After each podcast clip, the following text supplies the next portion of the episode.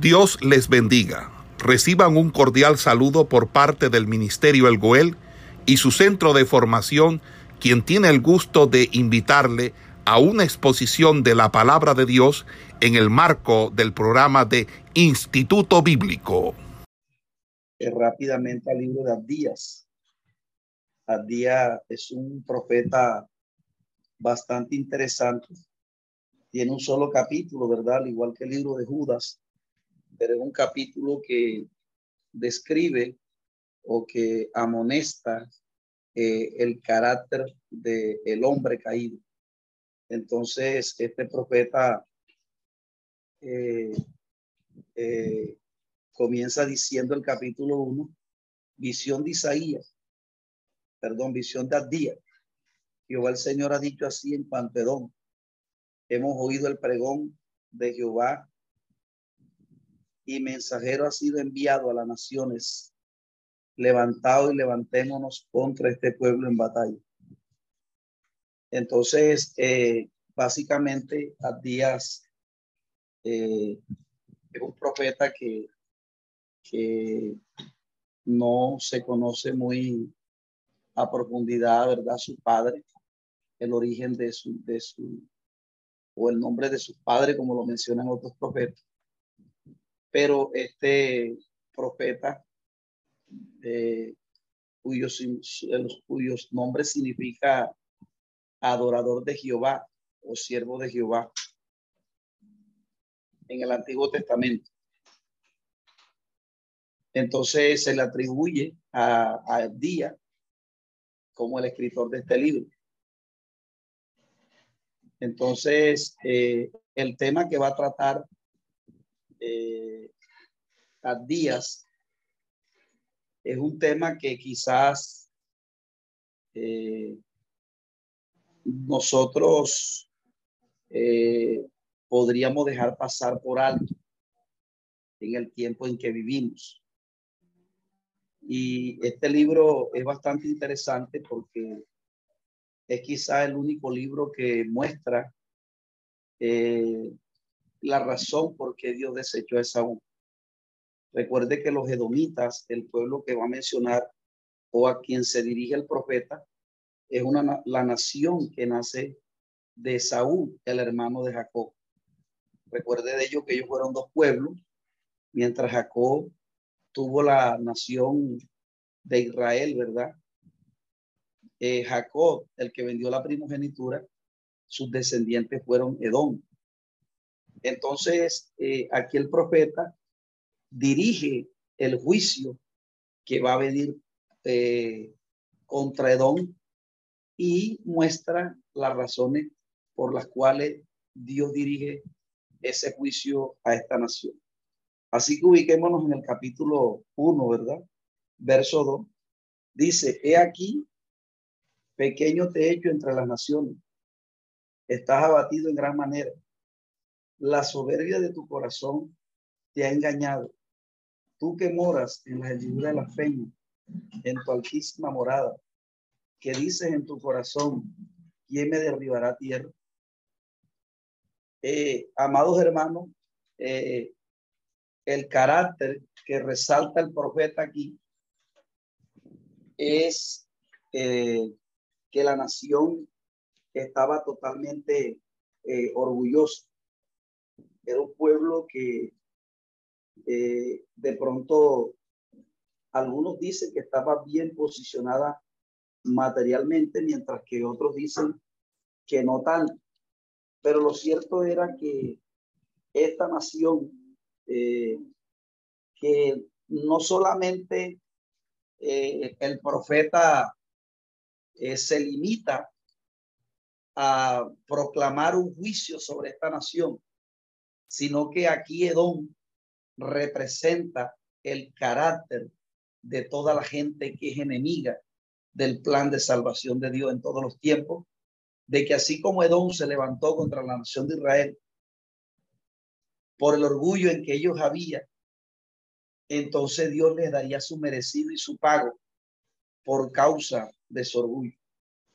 Entonces, eh, eh, todos nosotros sabemos que entre Israel, eh, que era Jacob, y Esaú había una alianza. Ellos, ellos tenían un parentesco familiar, ¿verdad? Y eran mellizos. Pero fíjense cómo eh, dos hermanos, ¿verdad? Pueden eh, tomar discrepancias o pueden tomar contienda entre una misma casa. O sea, porque estos dos hombres se, eh, cuando Jacob vende la primogenitura, su hermano se colocó en enemistad contra su, contra su otro hermano. Y piense que tuvo Jacob que orarle a Dios para que Dios, porque Jacob es el espiritual. Y cuando el hombre eh, es espiritual, el hombre ora a Dios para que las diferencias, porque cuando hay dos personas dispuestas a perdonarse, es fácil. Pero cuando una de las dos mantiene un ego en no olvidar la, la ofensa, es allí donde es el problema. Y nosotros vemos a Jacob, ¿verdad? Humillándose delante de su hermano y delante de Dios para que lo perdonara. Y todos podemos ver el resultado que se logró de este hombre que eh, ya era un hombre que tuvo un encuentro con Dios eh, allí en, en ese pasaje que él lo va a llamar Betel, donde tiene el encuentro con el ángel de Jehová. Entonces allí lo que hubo es que Dios le diera la victoria para que él pudiera reconciliarse con su hermano. Pero fíjense que este Jacob más tarde, a Jacob nunca le interesó lo espiritual. Jacob, eh, eh, este, el carácter la, enemistad que había iniciado eh, con Jacob y Esaú se ve reflejada en el pueblo que tuvo Jacob o el pueblo que nace de Jacob, de los lomos de Jacob, frente al pueblo de Dios. Siempre es un pueblo enemigo que hostigó Israel y fueron enemigos y Dios eh, por eso le promete esta sentencia de muerte a Jacob y le va a resaltar, ¿verdad? Eh, eh, ¿Cuál era la razón? Primero, más o menos aquí describe o vislumbra la razón por la cual Jacob fue destituido, ¿verdad? Algunos, los calvinistas dicen que Dios desechó a Esaú porque ya lo había predestinado, eh, tomando el pasaje de Romanos. Pero nosotros entendemos por contexto que no es así. Entonces dice, eh, cuando dice, así mismo dice Jehová, por cuanto las hijas de Sión se ensorbecen y andan con cuello erguido y con ojos desvergonzados, cuando anda van danzando y haciéndose y haciendo y haciendo son con los pies. Por tanto, el Señor raerá perdón, estoy, estoy en día. Eh, me regalo un segundo, hermano.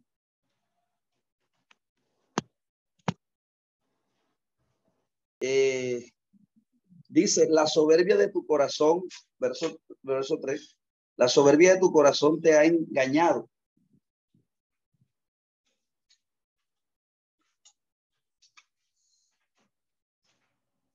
La soberbia de tu corazón te ha engañado.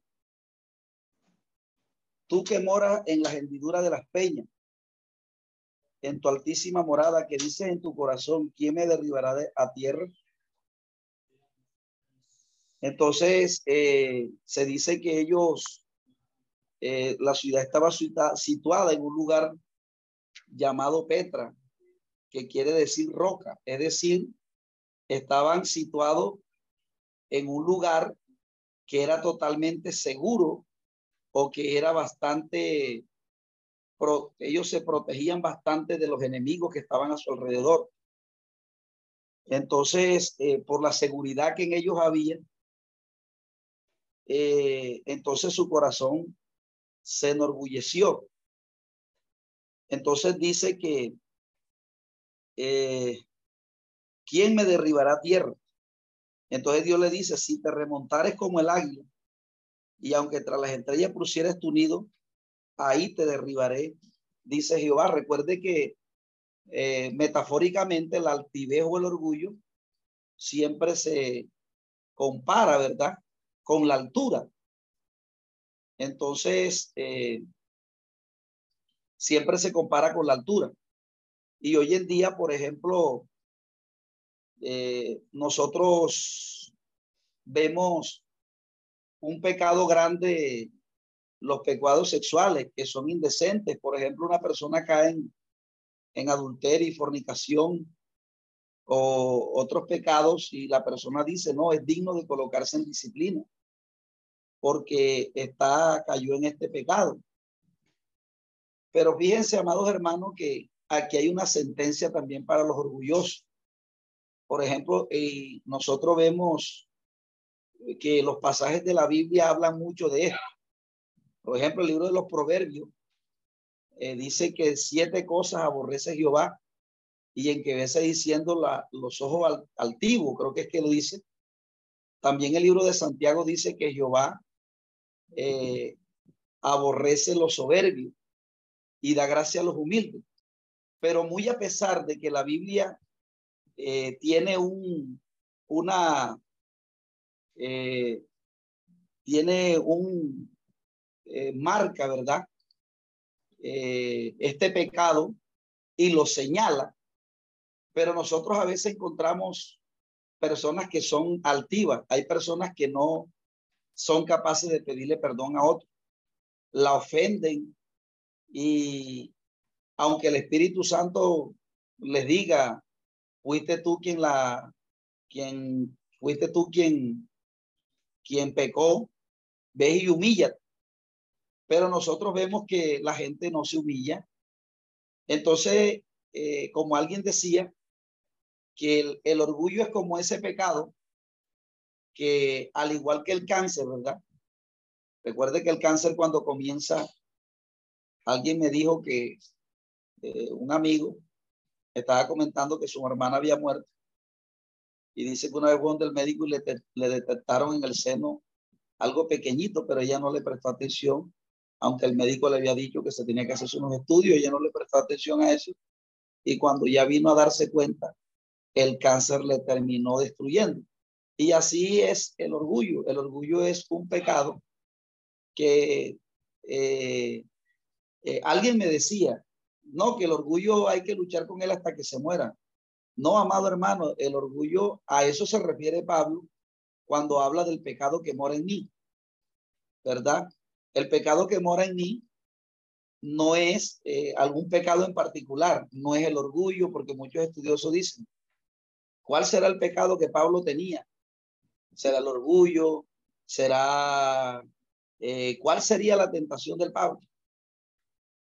Pero no, amado hermano, no es un pecado en particular, es cualquier pecado, porque Pablo en Romanos 7 lo que está hablando es del hombre natural, que nosotros debemos entender que aunque estamos en el Evangelio, sin embargo, nosotros habitamos en una naturaleza que no ha sido transformada. Y que cuando usted y yo nos descuidamos en nuestra relación con Dios, el hombre eh, natural o lo que la Biblia va a llamar el hombre viejo va a tomar fuerza. Lo único que controla nuestra naturaleza caída, ¿verdad? Porque alguien dirá, no, ya yo estoy en la gracia, ya yo estoy en Cristo. Sí, pero recuerde que la salvación se completa con la redención de nuestros cuerpos, ¿verdad? Porque cuando esto corruptible se vista de incorrupción y esto mortal se vista de inmortalidad, entonces se cumplirá la palabra, se olvide, la muerte en victoria. Es decir, hasta que usted y yo no seamos transformados, porque es lo que estamos esperando. La, la salvación se completa, amados hermanos, en el arrebatamiento de la iglesia. Por eso es importante, porque fíjense que cuando nosotros analizamos la doctrina del pecado y analizamos este punto, ¿verdad? Porque para entender Romanos 7 usted tiene que primero entender Romanos 5. Entonces Pablo allí está diciendo, ¿verdad? Que aunque estemos en la gracia, nosotros sin embargo habitamos en una naturaleza que estamos esperando que sea transformado. La Biblia es clara cuando dice Romano que la tierra gime con dolores de parto y dice que nosotros mismos gemimos dentro de nosotros mismos esperando la adopción y redención de nuestro cuerpo. Mire, mire, a veces hay personas que en este tiempo están diciéndole a Dios, Señor, hazme partícipe del arrebatamiento, hazme partícipe. Porque mire, en el momento del arrebatamiento, eh, dice la escritura que no todos dormiremos, pero todos seremos transformados. Cuando nosotros seamos transformados, ahí dejaremos de pelear con el pecado. Pero hasta tanto no hayamos recibido la transformación de nuestro cuerpo, por eso es que Pablo dice que cuando Pablo habla del pecado que mora en mí, está diciendo, amados hermanos, que él está reconociendo que está en una naturaleza que, que no ha sido transformada y que si él se descuida en su relación con el Espíritu Santo, muy posiblemente él vuelva a los designios de la carne. Por eso usted ve que cuando toma el capítulo 8, él va a hablar del concepto de la salvación allí y va a hablar del hombre según la carne y el hombre según el espíritu. Por eso él va a decir, ninguna condenación entre los que están en Cristo Jesús. Dice los que no andan conforme a la carne. Porque cuando la persona no tiene una disciplina con respecto a su búsqueda, a su intimidad con el Señor, ahí lo que se está reflejando es orgullo. Amados hermanos, y una de las cosas que comienza a manifestar una persona cuando descuida su relación con Dios es la soberbia. Ya la persona no se deja corregir, ya la persona no quiere amonestación espiritual, la persona quiere hacer su vida a su manera, o sea, es él mismo el que se manda. Pero recuerde que la Biblia establece arrepentido y convertido porque el reino de los cielos ha acercado. Nadie participará en el reino de Cristo a menos de que él no se subordine a Dios, porque el reino comienza, es primero en nuestras vidas. Cuando usted y yo nos subordinamos a Dios. Por eso el cristiano ya cuando viene el evangelio no elige cómo vestirse, no elige cómo, porque ya él no pertenece, él es un esclavo. Él ahora es un súbdito de su, de su, de su, de su amo. Entonces, pero más sin embargo, usted ve que la gente pareciera que ellos mismos se gobiernan. Entonces, eh, eh, esto vislumbra que la razón por la cual Jacob fue desechado por Dios es precisamente por ese mismo problema. Porque recuerde que a Esaú le pertenecía lo espiritual y Esaú no eh, le dio no le dio importancia a eso. Mire, cuando nosotros, que Dios nos ha hecho y que nosotros tengamos una dinámica para el servicio a Dios, hay personas que cuando comienzan a trabajar se olvidan de que Dios los ha llamado un servicio, que Dios lo ha llamado un ministerio, que Dios lo ha llamado para que sirva en la iglesia, para que sirva en lo espiritual y las personas esto no le dan importancia.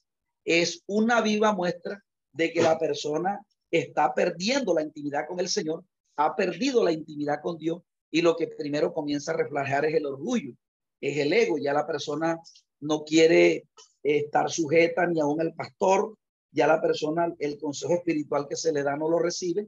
Entonces, en la medida que nosotros perdemos la intimidad con Dios, y hay otro problema, y es que uno cuando ora y ayuna tiene que hacerlo correctamente, porque hay personas que ayunan y lloran es para enorgullecerse. ¿verdad? Como lo hacían los fariseos.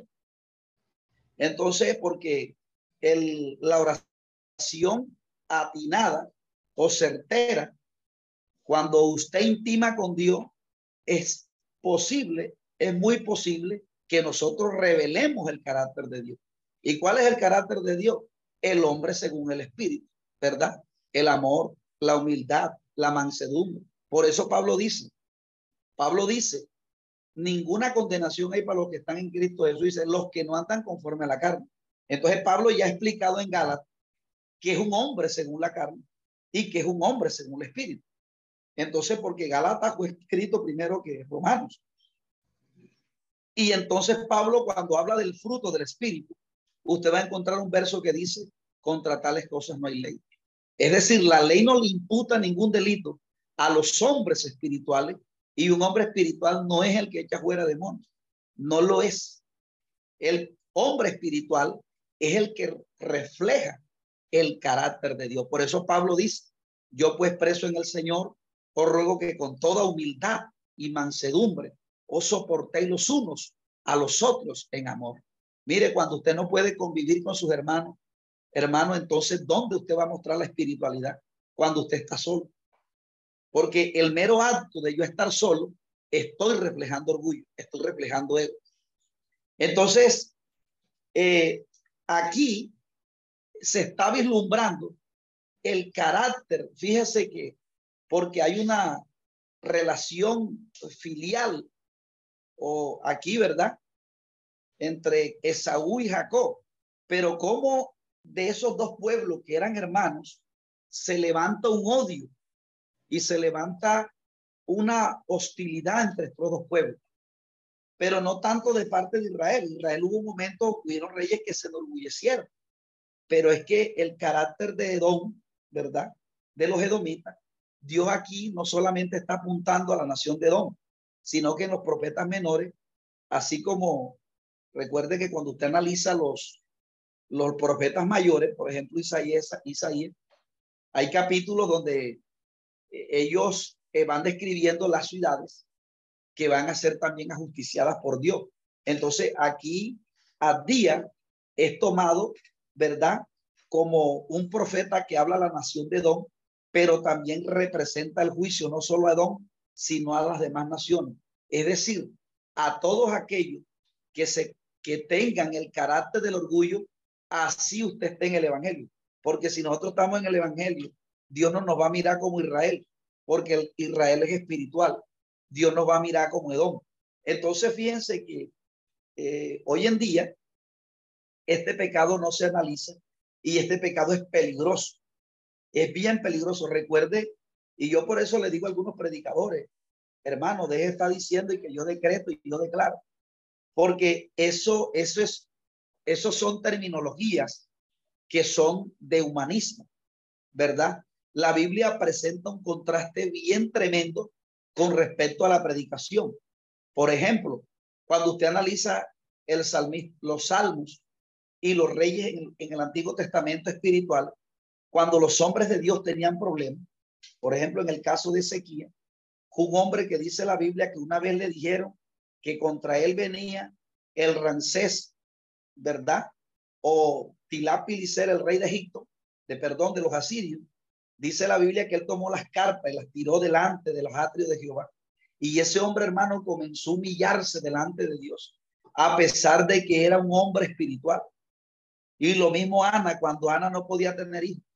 A Ana nadie le dijo, yo te decreto, yo te declaro. Dice la Biblia que Ana se fue a la casa de Jehová y, derramó su alma delante de Dios. Y cuando nosotros predicamos evangelísticamente, siempre yo les he explicado que la Biblia, porque la Biblia no solamente te da el mensaje, nos da a nosotros el mensaje que debemos predicar, sino cómo debemos hacerlo. Por eso siempre cuando Dios sanaba, esas sanidades se encuentran en, la trama narrativa. Y en lo narrativo eh, siempre va a resaltar el verbo clamar, ¿verdad? Cuando dice, y postrándose a sus pieles rogaba, eh, eh, ¿verdad? Entonces, para que alguien reciba de parte de Dios, ¿verdad? La persona que está metida en el problema, nosotros tenemos que llevarla a que en el mensaje, a que ellos también puedan humillársele a Dios y clamarle al Señor, porque cuando la persona lo haga, la persona no solamente muestra fe delante del Señor, sino que él también dice que él un de David, ten misericordia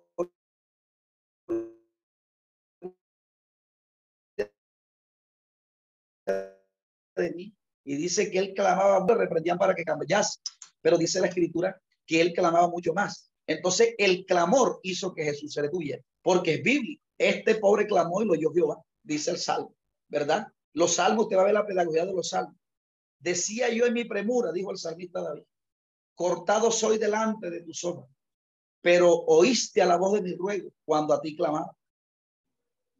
¿Verdad? Entonces, la Biblia, la pauta que marca es que la humillación delante de Dios es el antídoto algo, amados hermanos, que eh, así como Israel estaba íntimamente relacionado con Edom, ¿verdad? Porque eran familia, porque eran hermanos. Así de la misma manera, la Biblia va a deslumbrar cuando una persona está según la carne. Y está, cuando una persona está según la carne, amados hermanos, puede que esté en la iglesia. Lo primero que muestra el ego. Por eso usted está viendo hoy en día que las iglesias ostenta de quién tiene más miembros, de quién es el que hace más milagros. O sea, la gente se quiere mostrar, pero uno implícitamente se da cuenta, amados hermanos, que ellos no tienen un carácter formado. Entonces, eh, es bien peligroso que nosotros no pongamos cuidado a esto, porque este pecado para Dios, de hecho, amados hermanos, a Israel le costó que ellos fueran llevados a un reino eh, bastante malo, entre otras cosas. Eh, fue Nabucodonosor el que también penetró en la ciudad que ellos pensaban que como estaban en un lugar rocoso y habían construido edificios y, y, dice la Biblia que moraban debajo de las peñas, es decir, como que tenían lugares que ellos decían, aquí ninguna nación nos puede invadir. Por eso Dios le dijo, aunque te escondas, eh, aunque te esconda como te esconda de allí, yo te voy a sacar. ¿Por qué, amados hermanos? Mire, porque el problema del ego es tremendo. Y mire que, que a nadie meten preso porque la persona sea egocéntrica. Es más, en, las iglesias, nosotros al que, al que es, al que le vemos una actitud de orgullo y de ego, nosotros debiéramos inmediatamente colocarlo en disciplina también. Pero es que el pecado únicamente se ha reducido es al sexo, ¿verdad? Como los católicos que redujeron la palabra concupiscencia nada más el amor al sexo. Pero la palabra concupiscencia también se aplica a cualquier otra cosa que nuestro corazón le tenga amor. Llámese el dinero, llámese el trabajo, llámese otra cosa. Todo aquello que suplante el amor al Señor, entonces eso también es llamado concupiscencia. Entonces, en estos capítulos, en estos primeros seis versículos, Dios muestra el por qué va a ser destruido. Y fíjese, sorprende, sorprende que Dios llame, eh, que le declare la sentencia a Edom por este pecado. Pero fíjese usted, amado hermano, si Dios no se la pasó a Edom por su soberbia, no se la pasó a los judíos, amado hermano. De hecho, yo creo que las causas por las cuales Saúl fue desechado fue por el ego. Mire que cuando él pecó, él le dijo a Samuel, no, no importa que, que lo que lo sepa, eh, eh, no importa lo que piense Jehová, trató de decir, lo siempre y cuando yo quede bien con las personas eh, o con el pueblo, todo estará bien. Entonces, fíjense, una persona que se preocupe porque da bien delante de la gente, pero él a escondidas está haciendo cosas que a Dios desagrada. Entonces, fíjese, amados hermanos, de que para el orgulloso también hay una sentencia. Y aunque aquí se esté dirigiendo a las naciones extranjeras, porque es característico que el inconverso sea el que tenga soberbia, ¿verdad? Pero, amados hermanos, si nosotros como cristianos tenemos el mismo carácter del mundo, porque los del mundo hoy en los del mundo eh, cuando crecen económicamente o cuando la persona eh, tiene un perfil hermoso, la persona tiende a vanagloriarse por eso. Cuando la persona tiene un conocimiento, cuando la persona ha tenido logros, la persona tiende a sentir un ego, un, orgullo por eso. Entonces, eh, eh, hoy en día eso se está viendo. Mire, la iglesia está en una competencia de quién es el mayor, de quién es más grande. Y mire que Dios es tremendo porque Dios, Dios terminó eh, por el orgullo de Jacob. Dios terminó diciendo que el mayor serviría al menor. Entonces, ¿por qué el menor fue tomado por Dios y el mayor fue bajado, por el ego, amado hermano, por el ego. ¿Quién iba a pensar que alguien que estaba detrás de las ovejas que nadie conocía sería el que mataría a Goliat? A alguien que estaba en el anonimato. Pero los que estaban colocados en los escenarios, los que todo el mundo veía, no podían matar a Goliat. ¿Verdad? Y Dios llamó a uno, a uno que estaba en el anonimato. Y lo más tremendo es que los fariseos, cuando ya Pedro predicó el primer sermón, porque cuando Jesús resucitó, los, los fariseos, Caifás y Anás, los sumos sacerdotes y el Sanedrín, cuando Pablo, cuando Pedro predicó el primer mensaje y dijo que el Cristo que había matado había resucitado, mire, si esa gente se quería salvar, tenía que reconocer a Jesús y después venirse a congregar en la iglesia de Pedro. Pero mire, ellos estaban montados en un ego tan tremendo que prefirieron morir antes que colocarse bajo la servidumbre de los hombres que Dios había levantado, porque ya para Dios la autoridad en la tierra no eran los sumos sacerdotes. Ellos lo habían sido antes, pero fueron desechados. Ahora tenían que subordinarse a Pedro y Pedro para ese momento no era nadie. Así que, amados hermanos, nosotros aquí debemos caminar con cuidado. Esto es peligroso. La Biblia dice que eh, humillado bajo la poderosa mano del Señor y él los exaltará cuando fuere tiempo. Entonces, es lo que describe, ¿verdad? Que Dios les iba a destruir. Si ladrones vinieran a ti o robadores, versículo 5 de noche, ¿cómo ha sido destruido? No hurtarían lo que lo que bastase. Si entraren a ti vendimiadores, no dejarían algún rebusco, como fueron escudriñadas las cosas de Saúl. Ah, no, perdón, dice, ¿cómo fueron escudriñadas las cosas de Saúl? Sus tesoros escondidos fueron buscados. Todos tus aliados te han engañado. Hasta los confines te hicieron llegar. Los que estaban en paz contigo prevalecieron contra ti. Los que comían tu pan pusieron lazo debajo de ti. No hay en ellos entendimiento. No haré que perezca, no haré que perezcan en aquel día, dice Jehová, los sabios de Don y la prudencia del monte de Saúl.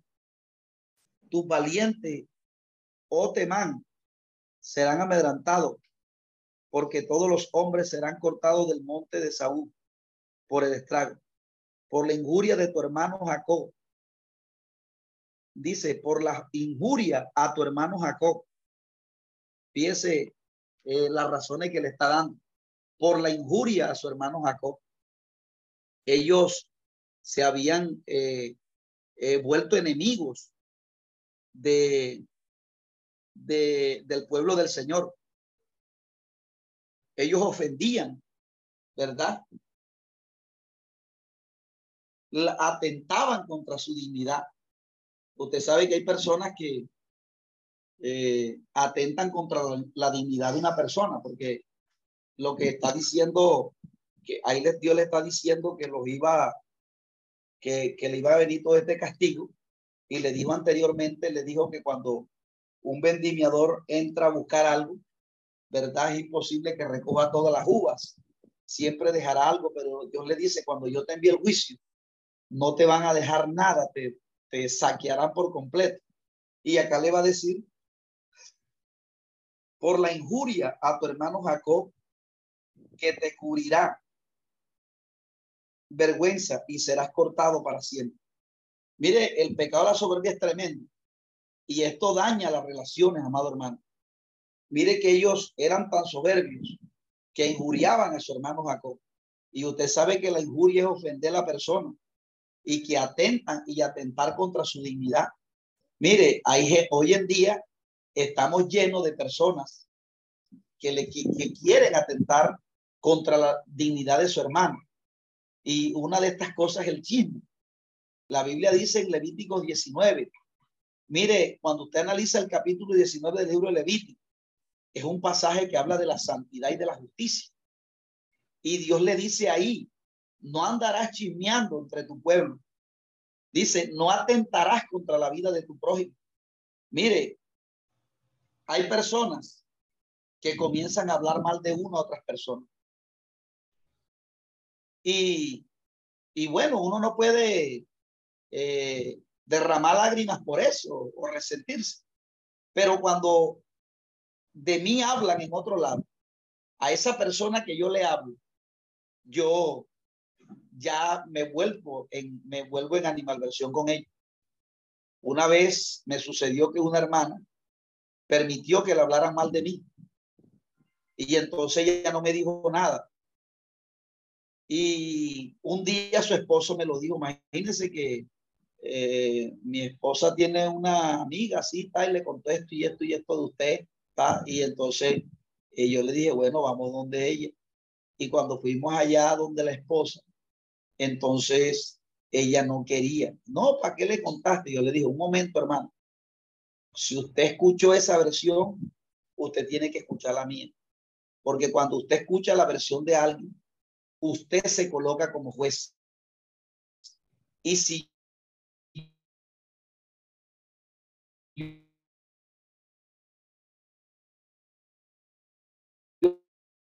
yo no me defiendo, escucha al que acusa y escucha. Cuando usted y yo permitimos, amado hermano, que alguien nos venga a hablar de una persona, usted está fungiendo como juez. Sesión, usted tiene que escuchar la versión del que le vinieron a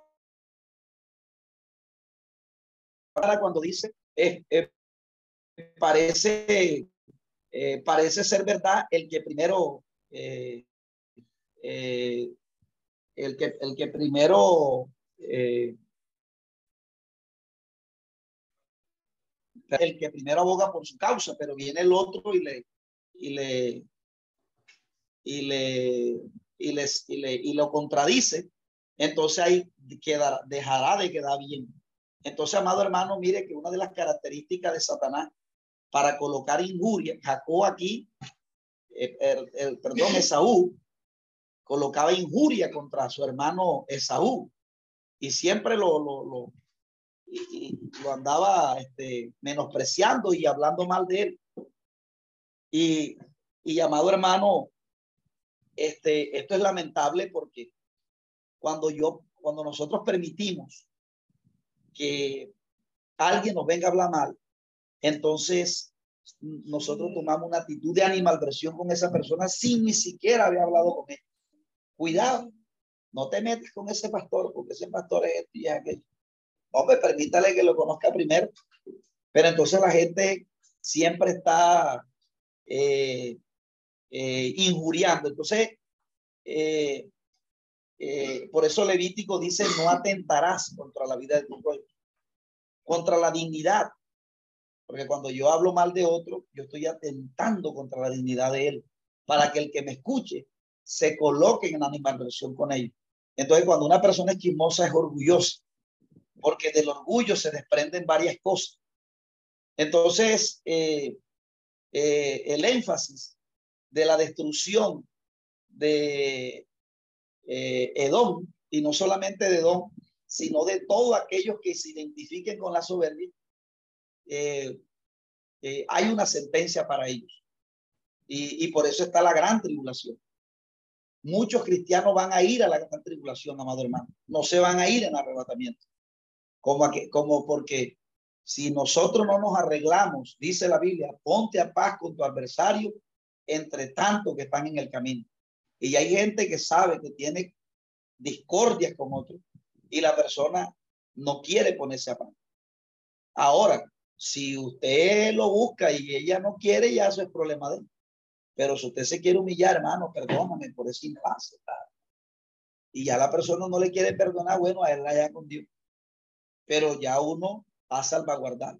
Por eso que la iglesia que entra en el arrebatamiento es una iglesia unánime, una iglesia unida, una iglesia con un carácter espiritual. Por eso Jesús dijo en el Sermón del Monte, bienaventurados los pobres en espíritu, porque de ellos el reino de los cielos.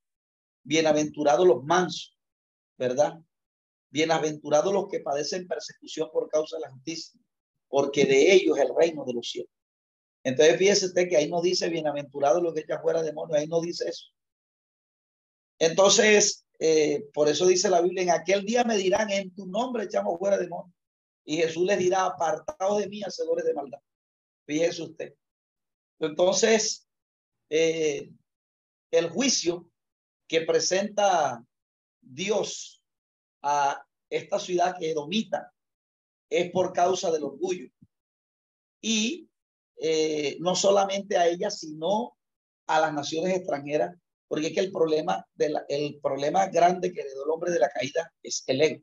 Nosotros podemos someter el ego, hermano, en nuestra oración y en los ayunos. Por eso cuando uno ayuna, uno se va a derramar delante de Dios, ¿verdad? Primeramente, a decirle que no deja que el viejo hombre a uno se le, se le, se le coloque por encima y que uno siempre que va a obrar, uno puede obrar en justicia y en santidad delante de Dios. O sea que uno puede orar, obrar con el fruto del Espíritu, pero si la persona no busca a Dios, amado hermano, la persona no se humilla al Señor, eh, la persona eh, o que esté orando y esté orando mal, eh, la persona no va a poder controlar, no va a poder este, someter el hombre viejo. Entonces, bueno, ya en la próxima clase finalizamos ahí la otra parte de este capítulo, donde Dios contrasta a Edom y lo que hará con Israel porque Israel, a pesar de que ha sido humillado, sin embargo, Dios le dará, eh, no la desaparecerá. Y de ahí, y, Dios promete levantar de ellos una descendencia, ¿verdad? Que, que será luz a los demás pueblos. Entonces, eh, vamos a dejarlo por aquí, amado hermano, ya son las seis de la tarde. Vamos ahora, Padre, te alabamos, te bendecimos, te damos gracias en esta tarde, Dios mío, por habernos dirigido en esta enseñanza, Dios. Espíritu Santo de Dios, ayúdanos Dios mío, como cristianos evangélicos, a sobrellevarnos los unos a los otros, Dios mío, porque tu palabra dice que nos sobrellevemos los unos a los otros, porque así cumplimos la ley de Cristo. Ayúdanos a tener sometido al viejo hombre, Dios. Ayúdanos a orar y orar, Dios mío. Señor, así como enseñaste, Dios mío, a, como Juan enseñó a sus discípulos, así cada día enséñanos a nosotros a orar para que nuestro viejo hombre pueda estar, Dios mío, sometido a ti, Dios bendito de la gloria. Y te damos las gracias, Señor, por tu presencia en este lugar. Gracias por cada uno de nuestros hermanos. Te pedimos que les bendigas y que les vuelva a traer en la, el próximo sábado. Que el Señor Jesucristo me les bendiga y que Dios les guarde. Saluda a todos nuestros hermanos. Esperamos que este estudio haya sido de bendición para su vida y ministerio. A Dios sea la gloria. Este es el Ministerio El Goel, vidas transformadas para cumplir el propósito de Dios.